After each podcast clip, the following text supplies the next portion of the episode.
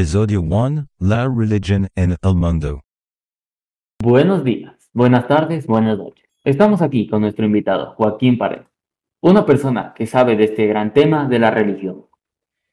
Buenas, gracias por invitarme a este capítulo de este gran programa por hablar sobre este tema que me parece muy interesante. Te propondré una pregunta para iniciar con este gran tema. ¿Qué es la religión? Las creencias han tenido un papel clave en los periodos más tempranos de la cultura humana, como matrices de un código moral, ético, social o político, e inclusive de un ejercicio de la ley, jurisprudencia, por medio de los cuales cada cultura humana construyó su estilo de vida y su criterio específico del deber, todo bajo la iniciativa de que habría uno o diversos dioses vigilantes capaces de ofrecer horrible castigo o justa recompensa. Sin embargo, las creencias le dieron al hombre un procedimiento para heredar sus descendientes un sentido de la sociedad y pertenencia, así como una religión específica relacionadas con la construcción de todo el mundo, de la vida y con lo, que, lo, con lo cual pasa luego del deceso. ¿Y tú sabes cuáles son los tipos de religión? Tipos de religión. Es común distinguir entre tipos de doctrinas religiosas, de acuerdo a su concepción particular de Dios y de lo divino. Estos tipos son las religiones monoteístas. Son aquellas religiones que creen en la existencia de un Dios único, creador del universo, y defienden sus códigos morales y existenciales como los únicos, universales y verdaderos. Un buen ejemplo de ello es el Islam o el cristianismo ortodoxo. Las religiones monoteístas son, en orden claramente estimado de seguidores, el cristianismo, islam, sijismo, judaísmo, Baísmo y zoroastrismo. En Occidente, el monoteísmo suele estar dominado por el concepto de Dios de las religiones abrámicas. El cristianismo. El cristianismo. Existe una notable polémica debido a que el concepto de la Trinidad es siempre considerado por otros monoteístas en general como un politeísmo encubierto, algo que los trinitarios niegan. Según algún grupo de personas, el Nuevo Testamento declara explícitamente el monoteísmo. Tenemos en el Islam. El monoteísmo en el Islam consiste, además de creer en un solo Dios, en adorarlo únicamente a Él. Para los musulmanes, los actos de adoración son todas aquellas palabras o acciones que complacen a Dios interna o externamente. No hay más Dios que Alá y Mahoma es su profeta. Entre los actos de adoración internos está la sinceridad, esperanza, anhelo, temor, miedo, amor, confianza, ayuno, búsqueda de refugio, de protección, entre otros. Los externos son la oración, la peregrinación, el ayuno, la limosna y la profesión de fe.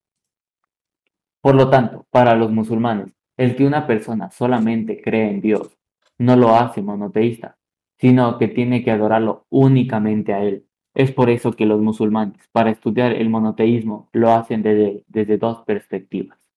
Actos de Dios, actos de la persona. Actos de Dios, que la persona que cree no será castigada eternamente. Actos de la persona, que la persona solamente suplique a Alá sin intermediario. Ore, rece, sacrifique, se postre o incline únicamente a Él. Por esto, es que en el Islam está prohibido pedirle a los profetas aún sin adorarlos, ángeles, usar talismanes, jurar por otro que no sea Dios.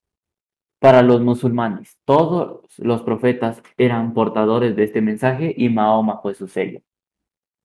El judaísmo. El rasgo principal de la fe judía es la creencia en un único Dios, soberano absoluto, justo, omnisciente, omnipotente, amoroso y providente, que habría creado el universo y elegido al pueblo judío, para revelarle los conceptos contenidos de los diez mandamientos y las prescripciones rituales de los libros tercero y cuarto de la Torá.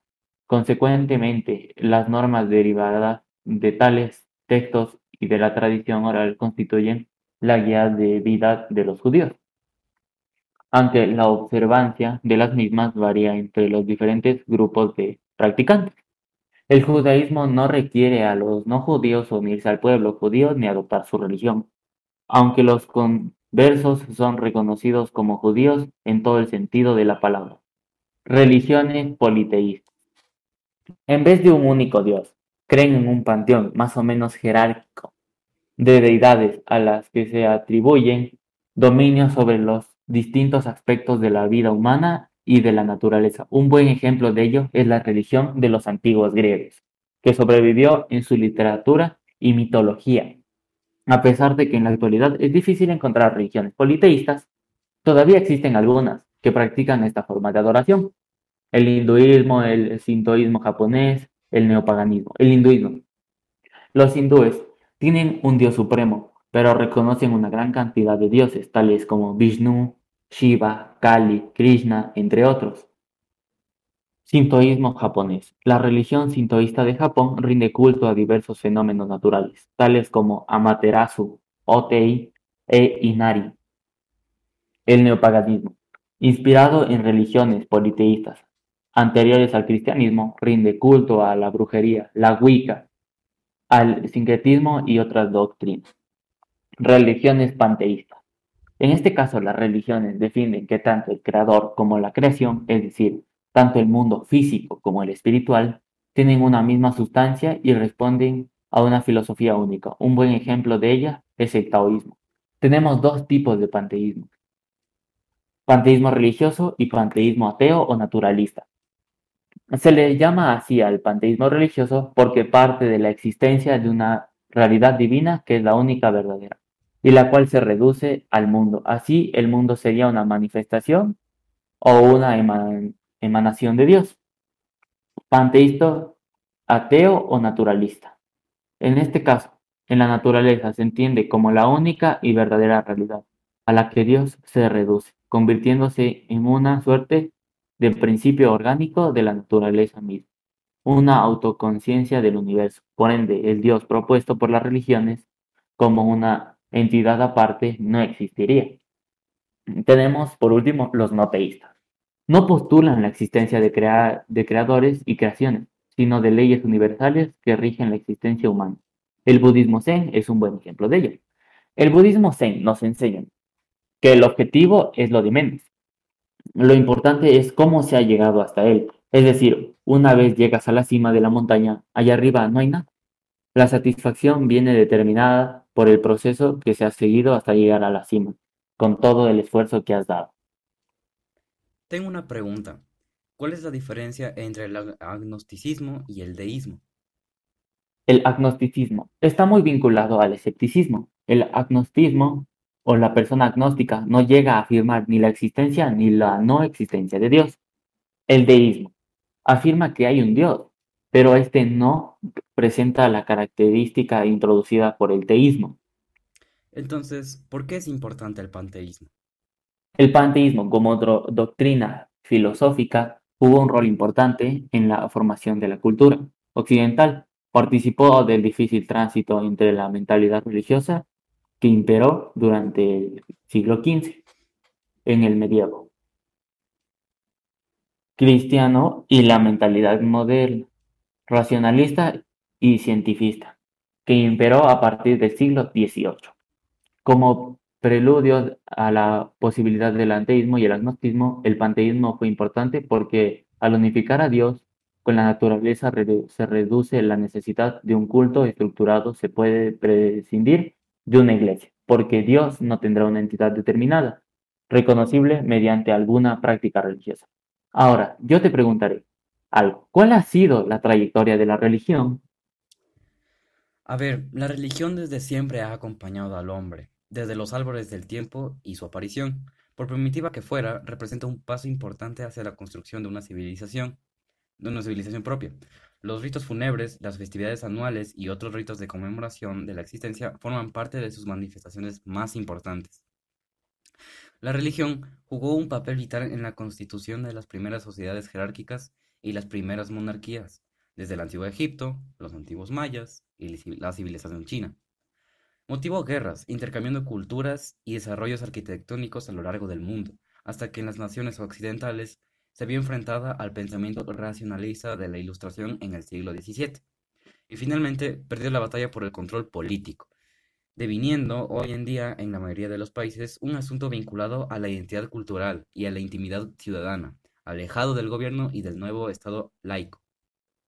Ahora bien, continuemos con las principales religiones del mundo.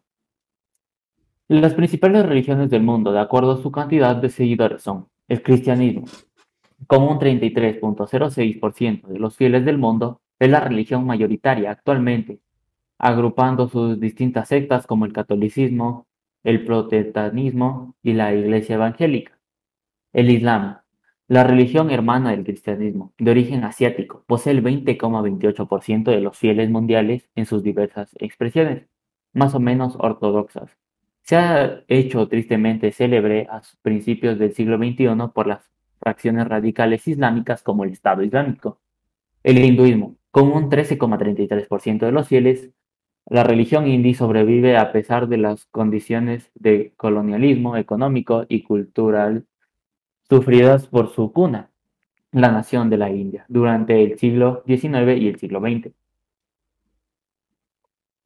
Religión china. La religión tradicional china es la que más seguidores posee, 6,27% del mundo.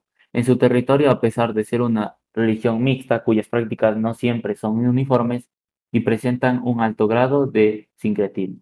Budismo. Con un 5,80% de los Fieles totales, el budismo es la quinta religión mayoritaria del mundo. Bien, yo tengo una pregunta. Mencionaste en la religión china, en las cuyas prácticas no siempre son uniformes y presentan un alto, un alto grado de sincretismo. ¿Me puedes explicar qué es el sincretismo? Sincretismo. Es un intento de conciliar doctrinas distintas. El ejemplo más conocido es el festejo del Día de la Virgen de Guadalupe, mezcla de la religión católica y prehispánica el arte tequitiqui de los templos barrocos, en el que los angelitos tienen rasgos indígenas. Gracias por escucharnos en este primer capítulo, el cual ha tratado temas muy importantes sobre las religiones principales, en las cuales podemos ver sus creyentes y un poco sobre su historia. Bien, gracias por haberme invitado a este podcast, el cual ha sido muy interesante para mí.